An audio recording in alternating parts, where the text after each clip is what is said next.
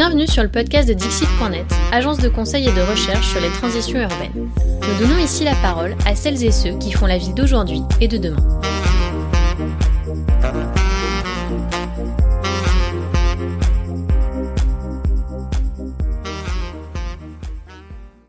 Bonjour à toutes et à tous. Je suis Sylvain Grisot, urbaniste et fondateur de Dixit.net.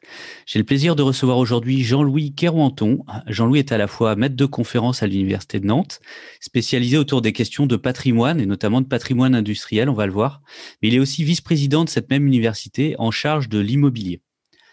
Un pôle universitaire interdisciplinaire dédié aux cultures numériques a ouvert il y a quelques mois sur l'île de Nantes. C'est la Halle 6 Ouest.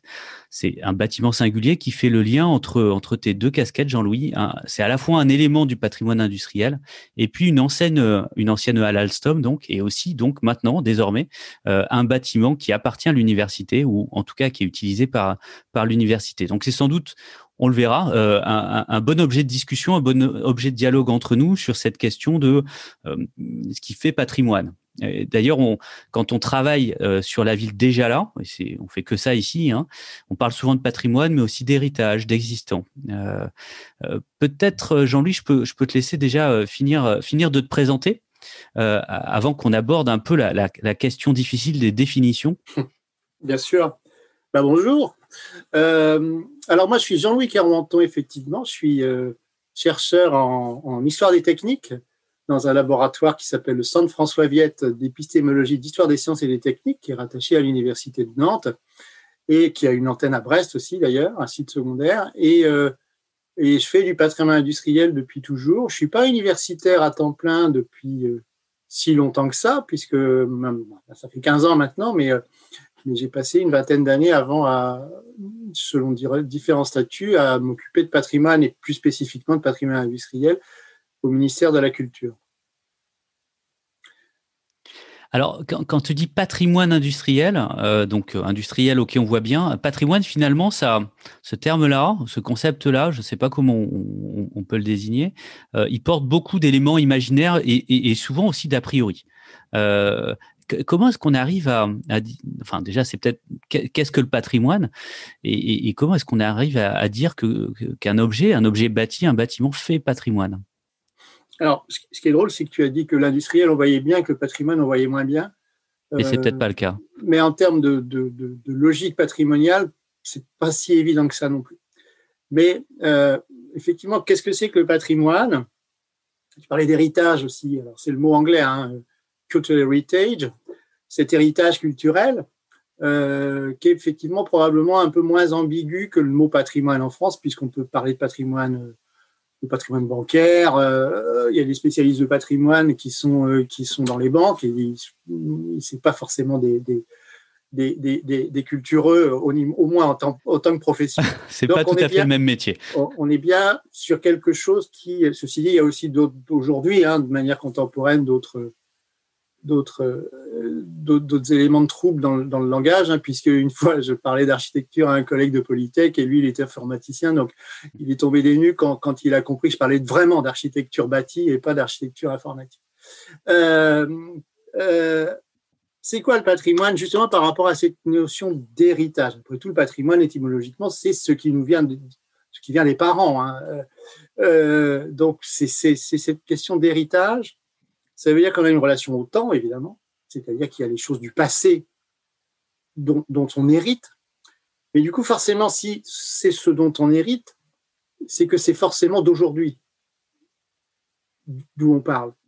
Euh, première indication, c'est une relation au passé qui, qui, se situe dans la contemporanéité. Depuis aujourd'hui. On ne peut pas parler d'héritage Enfin, on hérite toujours de quelque chose, mais si on hérite, c'est que c'est à un temps T qui est en l'occurrence le, nôtre. Euh, donc il y a déjà voilà cette relation au temps qui, est là. de quoi on hérite? Euh, bah, Finalement, on hérite de toute notre histoire. Euh, et alors, on va pas relire l'article 1 du, Code du patrimoine, mais la précision récente du Code du patrimoine sur, la définition justement de ce que, c'est que le patrimoine, c'est que c'est à peu près tout ce qui est, euh, euh, ce qui est passé, euh, dont on garde trace finalement.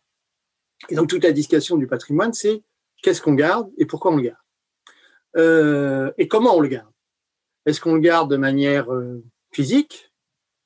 Est-ce qu'on le garde de manière virtuelle, avec un enregistrement de l'histoire ou de la mémoire. Est-ce qu'on le transfère? Est-ce qu'on le modifie? Comment on emporte témoignage?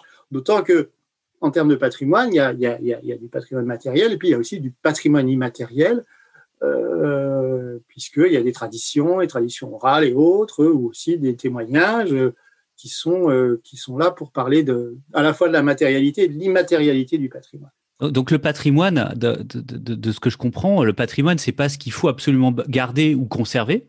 On va venir après sur, ces questions de, choix, d'arbitrage. Euh, c'est finalement ce qui est encore là, ce qui nous vient du passé et ce qui est, euh, ce qui est, ce qui est encore là.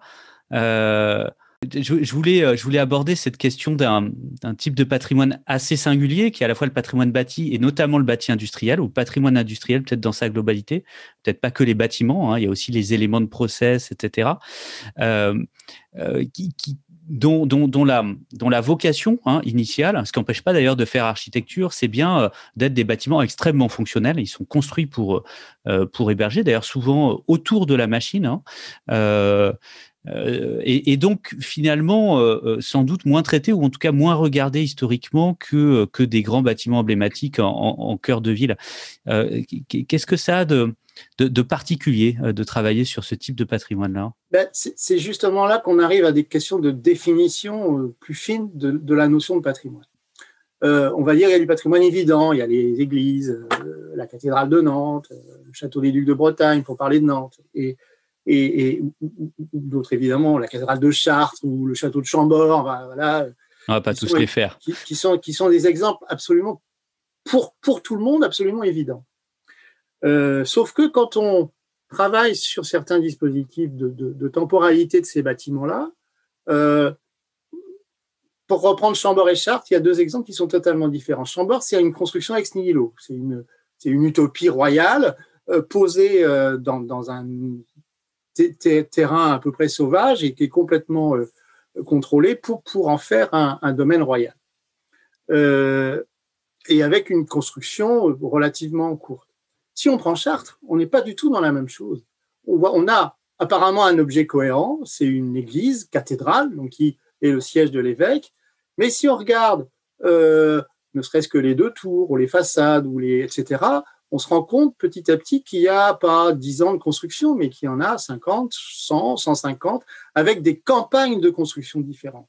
Et si on y réfléchit bien, on se rend compte aussi que cette chose-là a pu remplacer quelque chose de plus ancien et que cette chose-là aurait parfaitement pu être détruite pour être remplacée par quelque chose de, de plus récent, c'est-à-dire l'évolution d'une architecture, d'un bâti euh, de, manière générale. Et on se rend compte que le modèle idéal de, la lecture patrimoniale euh, par rapport à, un modèle idéal de construction, pour prendre la construction, et c'est pas du tout si évident que ça pour, pour énormément d'exemples contemporains. Je parlais du château des Ducs de Bretagne, c'est pareil, on a des campagnes, des constructions, des destructions, des démolitions liées à la guerre ou à des accidents qui sont, euh, il y a une tour qui a explosé, euh, explosé mais pas, pas liée à la guerre, mais liée à un accident, qui, qui sont, sont là. Et j'avoue que le patrimoine industriel, moi, m'a beaucoup aidé à, à, à, pouvoir nommer le patrimoine de cette façon-là, puisque on est dans, un, dans la notion du patrimoine industriel sur un patrimoine, en gros, d'usine, en tout cas d'activités techniques à des fins de production, euh, qui sont euh, évidemment liées à un procédé technique. Et ce procédé technique, au fur et à mesure du temps, il a toute légitimité à évoluer.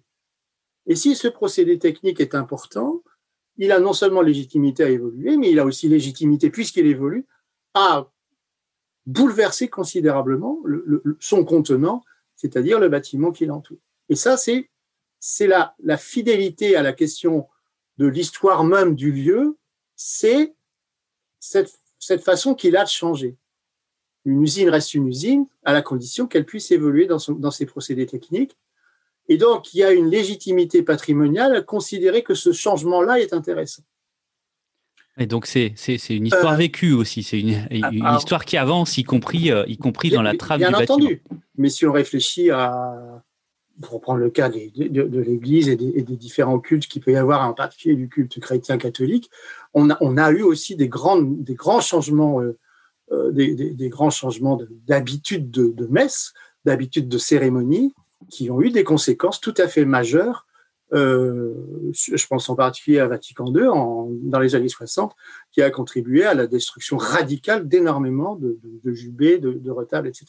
Donc on est bien là dans, dans un système d'évolution possible, de regard sur une histoire. Mais ça, est-ce que ça fait patrimoine? C'est pas dit. Là où, où, la question, parce que pour l'instant, je suis historien quand je fais ça. Hmm. Le, le problème, c'est cette relation du passé expliqué, l'histoire, à autre chose qui est l'héritage, qui est qu'est-ce que j'en fais aujourd'hui? Comment j'accepte l'héritage? Je rappelle qu'en droit, on peut refuser un héritage. Euh, euh, surtout s'il y a des dettes. Mais euh, donc on peut refuser un héritage. C'est compliqué, mais on peut le faire.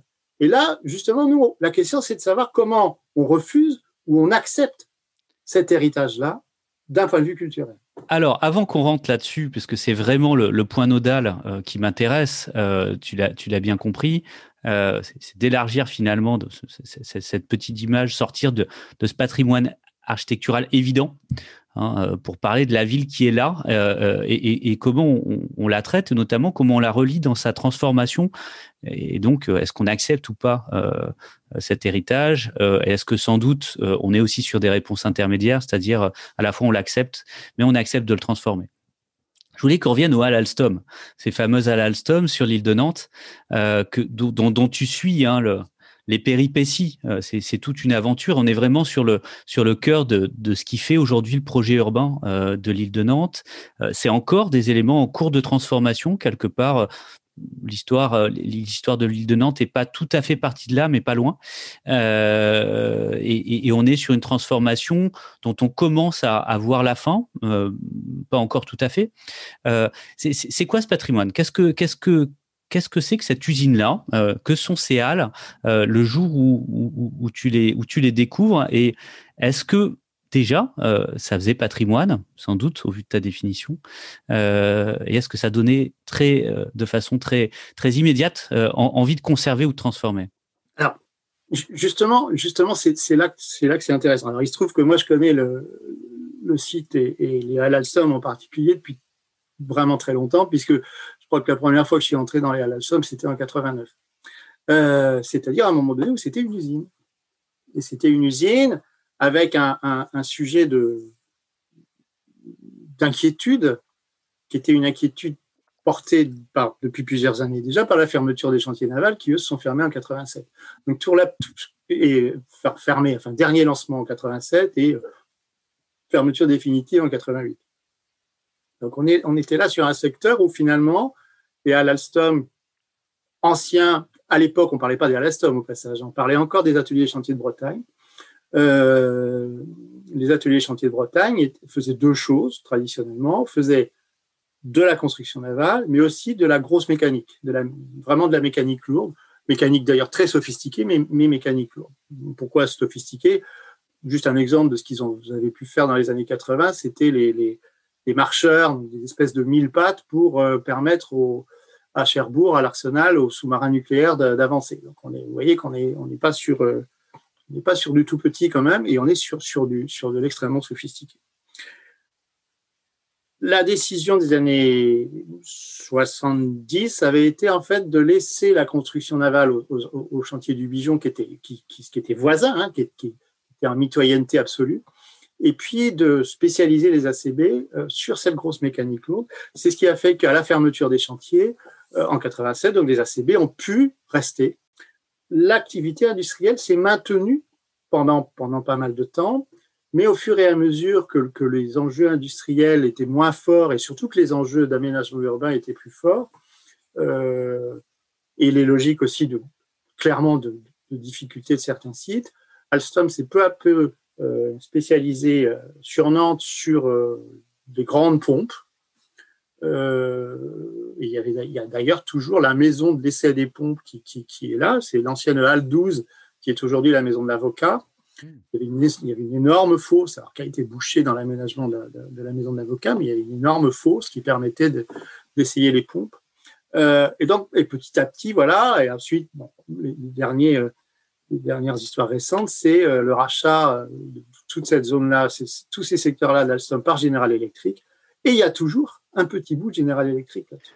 Et donc là, pour préciser, on est, on est localisé à, à, quelques dizaines de mètres de, de, de cette halle euh, des chantiers, cette ancienne halle des chantiers qui aujourd'hui héberge l'éléphant, hein, qui, est, qui, qui, est, bien connu, euh, Alors, qui est bien connu sur. Là, il y a vraiment un, un, un partage euh, spatial assez compliqué d'ailleurs, y compris au niveau du, même de l'histoire du parcellaire, euh, sur euh, sur une espèce de, une vraie, une vraie imbrication des, des deux grands chantiers qui étaient euh, les ateliers chantiers de Bretagne et puis euh, les, anciens les chantiers du Bijon.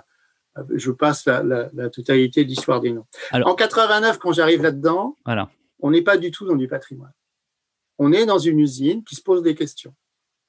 Mais ce qui est intéressant, c'est qu'on est déjà quand même dans une histoire, dans une histoire qui va devenir patrimoniale, qui est celle des anciens de la navale, et qui avait réussi, qui avait créé leur association un tout petit peu avant la fermeture et qui, à l'époque, était hébergé dans les bureaux d'Alstom avant d'être hébergé, euh, euh, avant d'être hébergé euh, en 80, je sais plus la date en tête, 12, 12 13, dans, le bâtiment des, anciens bâtiments de bureaux des ateliers chantiers de Nantes, qui sont les héritiers du Bijon, qui sont, qui sont juste à côté.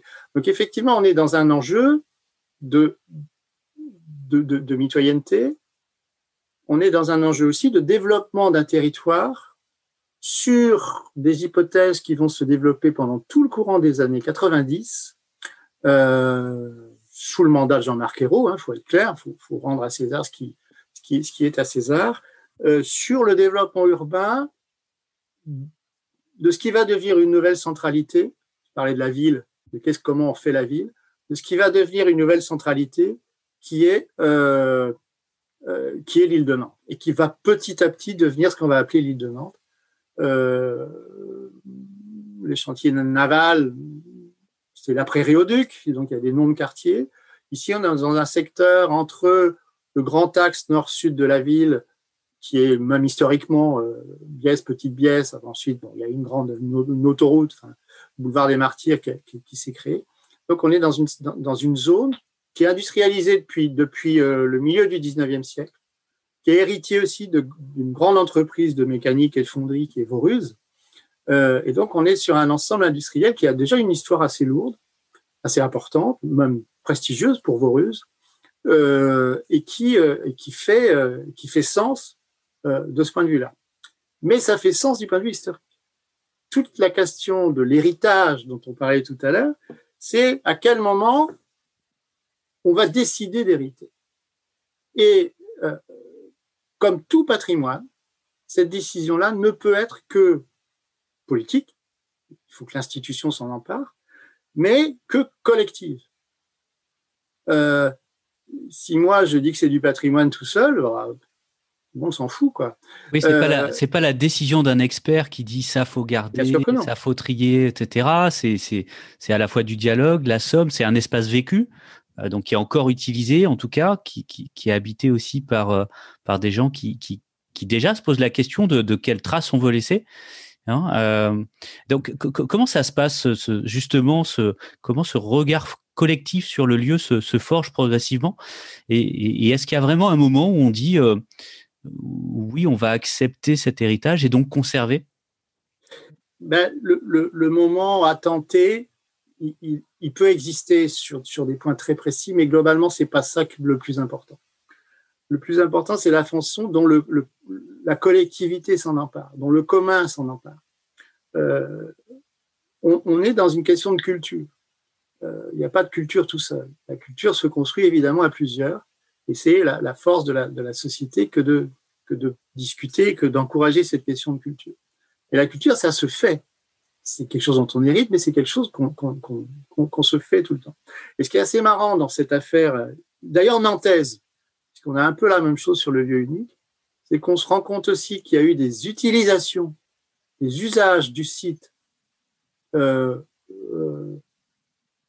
pas immédiatement évidents, mais qui ont contribué à la lecture globale du site. Je pense en particulier des nouveaux usages et des occupations.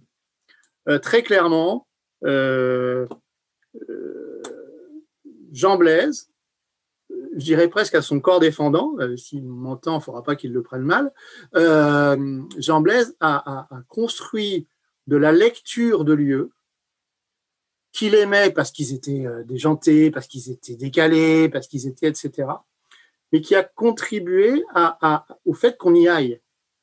C'est exactement ce qui s'est passé euh, pour les allumer le Caire en 94 de mémoire euh, au lieu unique. Dans ce qui, pardon, dans ce qui allait devenir le lieu unique. Et c'est un peu ce qui s'est passé sur l'île de Nantes. Il n'est pas tout à fait allé dans les halles d'Alstom, il était euh, juste devant, là où, il y a, le palais de justice maintenant. Mais en tout cas, on, a commencé à s'habituer à fréquenter ces lieux-là. Et puis, il y a eu des vrais usages, des usages culturels forts, qui, ont fait que cette habitude de circulation, comme je disais, était possible. Je pense à, euh, je crois que c'était en 90 ou 12, euh, François Goduchot, euh, avec ce film Othello et la pièce de théâtre. Alors, je ne sais plus qui était le, qui était les, euh, qui, qui, était la troupe. il, y a, y a un spectacle dans les ateliers qui ont été démontés juste après, mais mais il y a eu un spectacle avec dans, dans un grand atelier à toit ouvrant et ça s'ouvrait à la fin du spectacle. C'était un truc assez génial. Et petit à petit, il y a eu des usages comme ça, et en particulier dans les, dans les Alstom, il y a eu euh, euh des, des, des, réusages euh, avec Royal de Luxe en particulier de mémoire et d'autres. Donc on parlait pas encore d'urbanisme transitoire, hein, euh, tout ça n'était pas euh, pleinement à la fois théorisé, euh, pratiqué, organisé, structuré. Euh, pour autant, c'était bien des occupations ponctuelles, on dirait temporaires aujourd'hui, euh, et elles ont un effet sur le lieu. Au-delà simplement d'être accueillies, elles Clairement. ont un effet sur le regard qu'on porte sur le lieu et donc sur son devenir. Il y a, y a l'idée de la révélation finalement, et de la révélation au plus grand nombre. Nous, quand on est expert du patrimoine, on travaille sur le sur, sur l'intelligence d'une communauté quand même plutôt, plutôt resserré au, au, départ, euh, en particulier sur l'industriel a, euh, a, priori, euh, euh, mais qui est ancienne. Hein, je veux dire, on parle de patrimoine industriel en France clairement depuis le milieu des années 70, mais c'est une lutte permanente. Euh, ça a été une lutte permanente pendant longtemps parce que, appelons ça nouveau patrimoine ou autre, c'était pas évident. Euh, et puis surtout, on savait pas quoi en faire de, ces lieux-là. Donc il y a, Ceci dit, on sait pas quoi faire des églises aujourd'hui, hein, mais, euh, mais, mais, comme c'est intégré dans la culture, on, va globalement toutes les garder, même si on n'en fait plus rien, euh, ou, on, va en faire autre chose. Le lieu industriel, c'est vraiment le lieu où la question de l'usage s'est posée immédiatement. Qu'est-ce qu'on va faire de ça? Et tu parles d'urbanisme transitoire. Avant l'urbanisme transitoire, il y a eu ce qu'on appelait les nouveaux territoires de l'art. Donc la, la, question de, parce que ça fait pas longtemps qu'on parle du vernis transitoire. En fait, il y a des choses qu'on faisait déjà avant qu'on appelle comme ça maintenant, puis il y a des choses qu'on appelle plus comme, enfin, etc.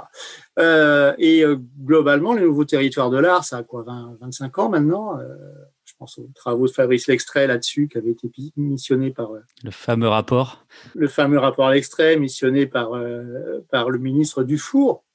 Euh, qui, euh, qui posait toutes ces questions-là à partir de ce que faisait l'extrait à la, friche de la Belle de Mai.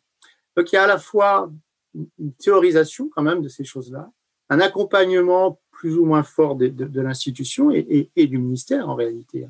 Il y avait une sympathie pour ces choses-là, et puis euh, une réalité de terrain qui était bien entendu confrontée à la fois à un intérêt qui venait, euh, à des opportunités d'aménagement aussi, à une discussion foncière c'est des terrains qui coûtent. Hein, donc, quel, comment, comment ça fait valeur, quoi. Et là, pour le coup, on parlait euh, du patrimoine euh, du banquier tout à l'heure. On est confronté là typiquement à ce genre de choses.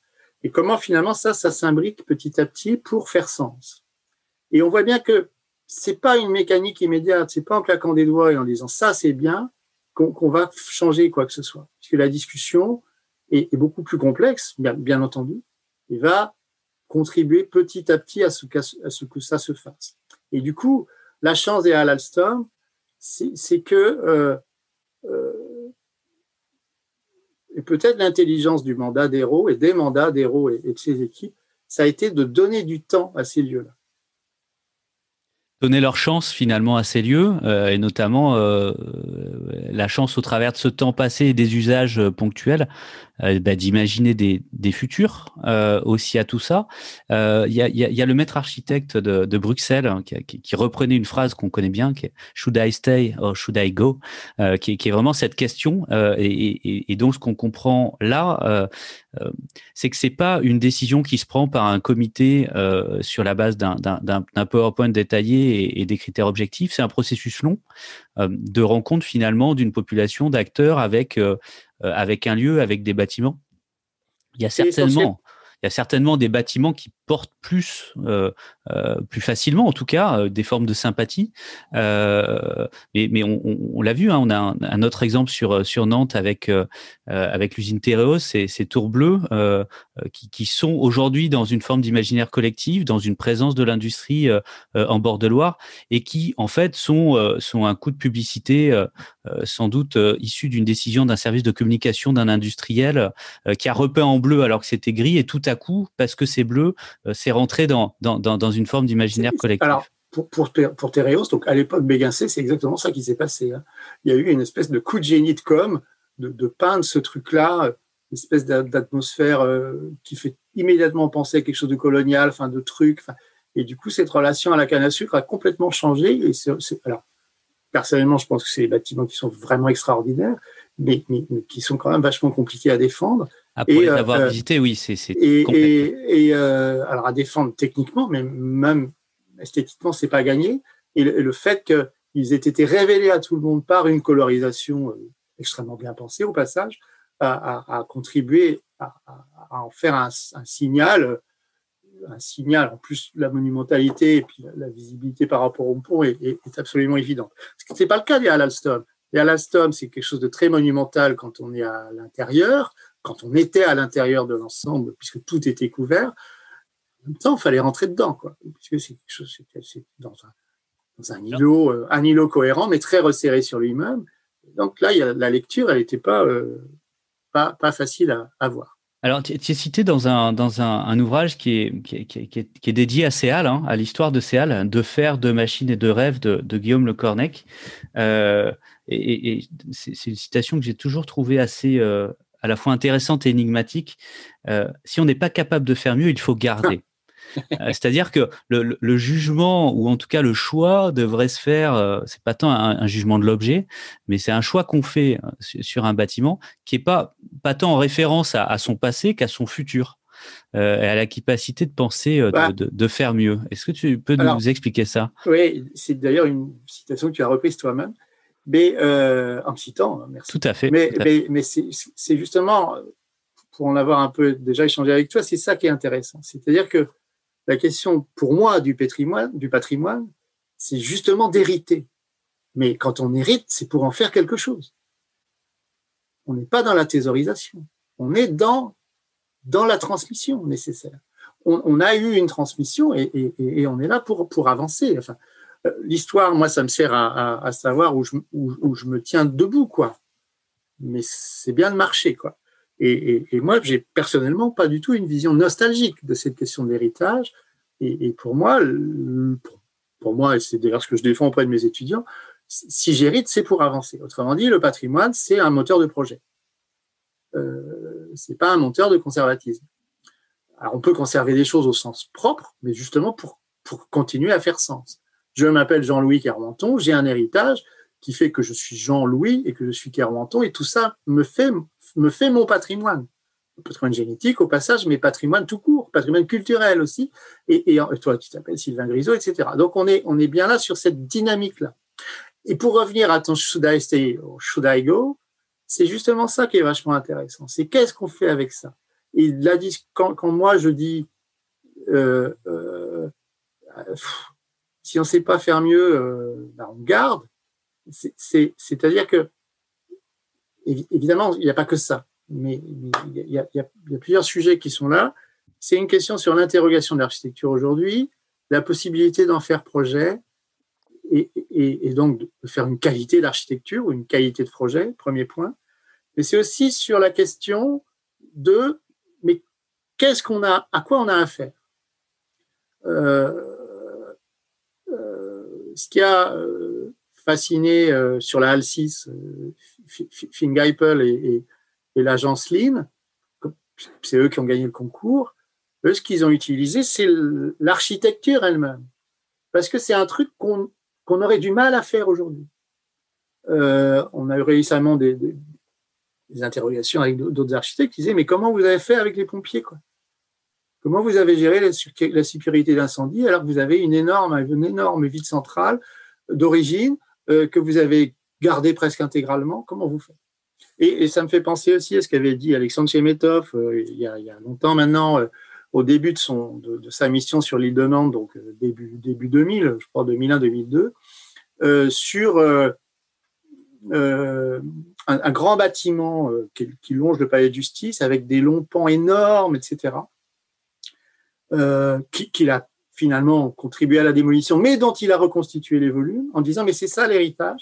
L'héritage, c'est que il y a certaines situations qu'il faut savoir euh, utiliser et garder parce qu'elles ne sont même plus autorisées dans les documents d'urbanisme aujourd'hui. On serait incapable de faire la même chose. On serait incapable de faire la même chose. Ou alors on ne se donnerait pas le droit, ou on ne se donnerait pas le culot de le faire. Plein de, plein, plein de raisons, ce n'est pas le lieu, mais il y, a, y, a, y a un vrai sujet là-dessus. C'est-à-dire comment, effectivement, comment on fait mieux? Mais dans, dans le Shudaiste au Shudaigo, il y a aussi, mais pourquoi vous partez? Euh, encore une fois, là je reviens, mais là typiquement sur Alstom, une des raisons pour lesquelles il y a encore un bout de génie électrique aujourd'hui, c'est une réflexion pareille au, début de la mission d'Alexandre Chemetov euh, au début des années 2000, qui dit à Alstom, mais pourquoi vous partez? La réponse d'Alstom, c'était, bah, on part parce que vous voyez bien, la ville est en train de se faire, c'est plus le lieu de faire une usine, là, faut qu'on s'en aille, quoi. Et euh, Peut-être que ça les arrangeait pour partie, mais et, Alexandre pose la question. Alors, j'étais pas, pas là ce jour-là, mais j'ai eu plusieurs échos de ce, moment-là. Mais pourquoi vous partez? Et, finalement, l'équipe en face, l'industriel, s'est dit, mais au fait, oui, pourquoi on part? Et du coup, ils sont un peu restés. Voilà, restriction, concentration d'objets industriels, de procédés, etc., et, de, de, surface de, de volumétrie de l'usine. Donc, ils sont partis pour, en grande partie. Ils ont libéré ce qu'on appelle aujourd'hui les Alstom, mais ils sont restés un peu. Donc on n'est pas obligé de partir non plus. Quoi. Que le, vrai sujet de cette question du patrimoine industriel, c'est aussi qu'est-ce qu'on fait maintenant avec? C'est ce qu'on déjà on, en a parlé. Alors voilà, est-ce oui. est-ce qu'on fait que de la culture? Alors, qu'est-ce qu'on fait en termes, qu'est-ce qu'on fait en termes d'usage, aussi comment on le retransforme, puisque l'idée c'est de, c'est, de s'approprier, d'accepter, hein, comme tu disais, un, héritage, mais, mais pour lui donner un futur, pour, pour, pour qu'il participe à notre futur. Donc ça veut dire qu'on euh, on assume aussi le fait de, de l'accepter, mais de le transformer. Hein, euh, euh, donc on, vient le toucher, il faut lui trouver un, usage, il faut arriver à tourner autour d'un existant. Il y a des enjeux techniques, réglementaires, euh, des enjeux architecturaux, évidemment, évidemment centraux. Peut-être en partant de, la Halle 6 Ouest, donc y a un bout de ces grandes, de, de, ces halles Alstom libérées sur l'île de Nantes, hein, mais, mais, sur lequel tu as voilà, tu, as particulièrement travaillé. Euh, qu'est-ce qu'on apprend finalement de ces questions, à la fois de réflexion sur les usages, euh, mais aussi sur, sur les procédés permettant de, de, les retravailler? Alors, bon, d'abord, effectivement, j'ai vraiment beaucoup de chance, faut le dire. Hein. Euh, la première fois que j'ai foutu les pieds là-dedans, c'était en tant que chercheur débutant à l'inventaire général des monuments et richesses artistiques de la France dans le service régional de l'inventaire des Pays de la Loire. Et puis, euh, euh, petit à petit, l'oiseau fait son nid, si je puis dire. Et puis, je me suis retrouvé en tant que vice-président immobilier de l'université il y a huit ans à récupérer la maîtrise d'ouvrage de, de, ce bâtiment-là. et j'ai toujours dit aux copains du patrimoine industriel qu'il ne fallait pas que je me déçoive. Euh, et je crois que je suis plutôt content du, du, du, du, résultat et grâce, à, grâce au travail et au dessin de, de, de Finn Geipel et de ses équipes, de Sandra Badji, son chef de projet. Et sans doute un, peu, un, peu, de sueur euh, aussi versée. Euh.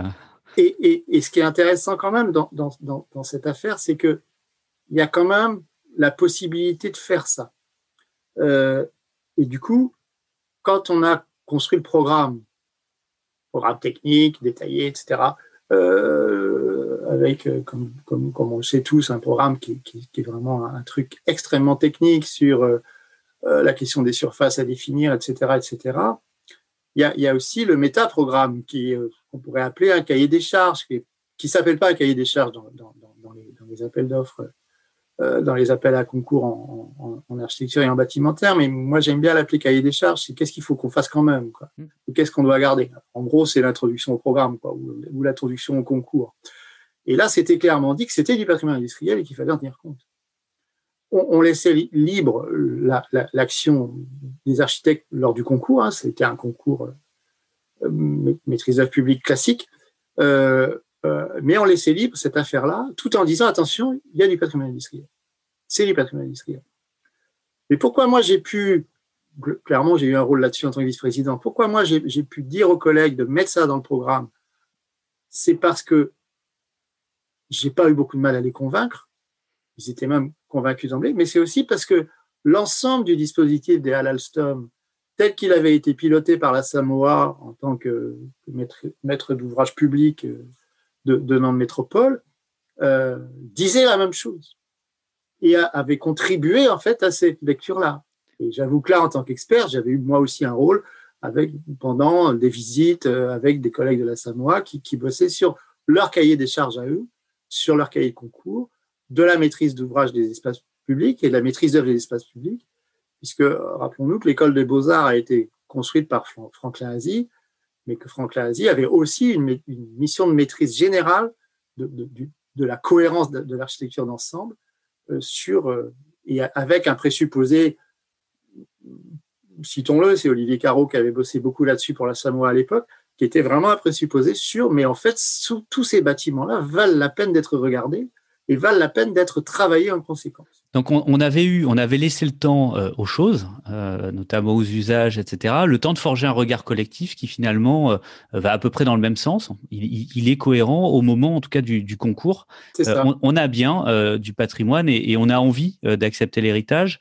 Alors quand on passe l'envie et quand on passe aux, aux actes, c'est là que viennent aussi les, les difficultés et les surprises.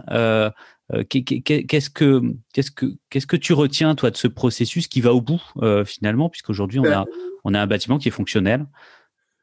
Euh, on, on, retient d'une part qu'on a eu un peu de chance nous par rapport aux autres équipes de maîtrise d'ouvrage et de maîtrise d'œuvre c'est qu'on était sur la partie quasiment la plus récente du site et que donc on a pu garder euh, on a par exemple pu garder la totalité de la superstructure on a fait la reprise en sous-œuvre donc ce qui était un peu compliqué techniquement, mais on a gardé la toiture et, la, charpente métallique et, a, été très peu reprise. C'est la charpente métallique d'origine. Euh, donc, on a eu un peu de chance quand même, d'autant que les études structurelles nous ont autorisé à garder euh, l'essentiel des choses, malgré, je le rappelle, une, une réglementation aujourd'hui en réhabilitation, en particulier la réglementation sismique, qui est quand même qui rend de plus en plus compliqué certaines réhabilitations. Euh, en particulier en patrimoine industriel. Hein. Quand on dit ouais, ils n'ont pas tout gardé, bah oui, mais là, ah non, non, mais il y a truc, euh, je veux dire, c'est chaud, quoi. Donc là, alors, ce, que ça apprend aussi, c'est aussi une euh, une nécessité d'être humble par rapport au bâtiment auquel on a affaire. On ne peut pas tout faire avec un bâtiment. Euh, une nécessité aussi de bien le connaître du point de vue de l'histoire, donc de bien le documenter quand c'est possible. Ça, je pense que là, il y a, il y a un vrai, vrai sujet, quoi. C'est-à-dire qu'on n'est pas obligé. Euh, euh, enfin, on sait qu'il y a des risques, quoi. Par contre, là, il y en a, euh, ah, il y a des trucs qu'on ne sait pas, quoi. Euh, sur l'ensemble du site, il y a eu des logiques. Alors, pas, pas, pas beaucoup chez nous, mais il y a eu des logiques ailleurs de, de problématiques de stabilité, de structure, de pollution, etc. Il y a des trucs, on, peut les savoir avant, mais pas tout. Donc, clairement, euh, voilà, des fois, on a des pépins et c'est juste des pépins euh, inhérents à, la construction, ça c'est clair. Mais, cette connaissance fine du bâtiment ancien, ça aide quand même à comprendre beaucoup de choses parce que d'une part sur le programme, au sens large, on, a, dit notre intention de garder ça. Euh, au passage, il n'y avait pas de protection du tout de type monument historique et autres. Il n'y avait pas non plus, à ma connaissance, de enfin, d'indication patrimoniale dans le PLU, hein, parce que le PLU de Nantes a cette particulier d'avoir ce qu'on appelle le patrimoine nantais, qui est, quelque chose de, de, très très intéressant dans la, construction euh, de la lecture de la ville via l'aménageur urbain. Euh, on n'avait pas ça et, on avait toute l'attitude à, péter le truc. Quoi. Euh, on n'a pas fait, on n'a pas voulu le faire. Je pense que c'est clairement une chance pour le, pour le, pour, pour, le bâtiment, puisque l'utilisation de la volumétrie euh, euh, alors évidemment en podcast parler d'une volumétrie c'est pas facile, mais euh, l'utilisation d'une volumétrie intelligente et très intelligente par par le par l'équipe d'architecture qui a gagné a été vraiment une plus-value absolue et, et, une réelle plus-value aujourd'hui dans, dans la lisibilité du site et même dans ses usages avec très clairement un bâtiment qui aujourd'hui euh, bah, bah, marque aussi hein, la transformation de cet espace plus global dès à l'Alstom. Euh, donc on mettra évidemment euh, des images, des liens et des descriptifs de, de, de, ces bâtiments. On mettra aussi les, les, références hein, du premier conseil de, de lecture que, que j'ai pu faire. Peut-être pour, pour finir, est-ce que tu, tu, en aurais à, à, donner sur cette question du patrimoine, notamment du patrimoine industriel? Euh, alors, ça dépend à quel niveau de lecture on se situe. Euh, le bouquin de, Guillaume, ce qu'a fait Guillaume Le Cornec, que tu as cité tout à l'heure, est vraiment un très très joli ouvrage. Euh, c'est un ouvrage que j'aurais pas su écrire moi, tel qu'il l'a écrit, parce que j'aurais eu très probablement une approche plus, plus, académique. Mais en tout cas, il a su, en, en interviewant tous les bons acteurs et les bonnes personnes, travailler là-dessus de manière tout à fait, tout à fait intéressante. Euh, pour ce qui est de la... En fait, je vais, je vais vous donner un conseil de lecture, mais par antériorité. Euh, au printemps prochain, il va y avoir un numéro de 303 qui va être consacré à mémoire industrielle et qui fera un point euh, vraiment impressionnant, je pense, sur beaucoup de situations de questions industrielles, de mémoire industrielle liées au patrimoine sur l'ensemble de la région des Pays de la Loire. Et il y aura une interview croisée euh, euh, des anciens acteurs chez Métoff et Terry et des nouveaux acteurs, Charles et Hosty, sur l'île de Nantes, qui, qui j'espère, euh, sera intéressante. Très bien. Bon, on lira, on lira tout ça. Jean-Louis, je te, je te, remercie. Je pense qu'on va, moi. on prolongera cette, cette conversation autour de, de, ces fameuses à l'Alstom avec, avec sans doute d'autres acteurs de, euh, de cette forme de, crime organisé qui finalement tourne, tourne de façon très intéressante. Euh, merci encore et à très bientôt. Merci, au revoir.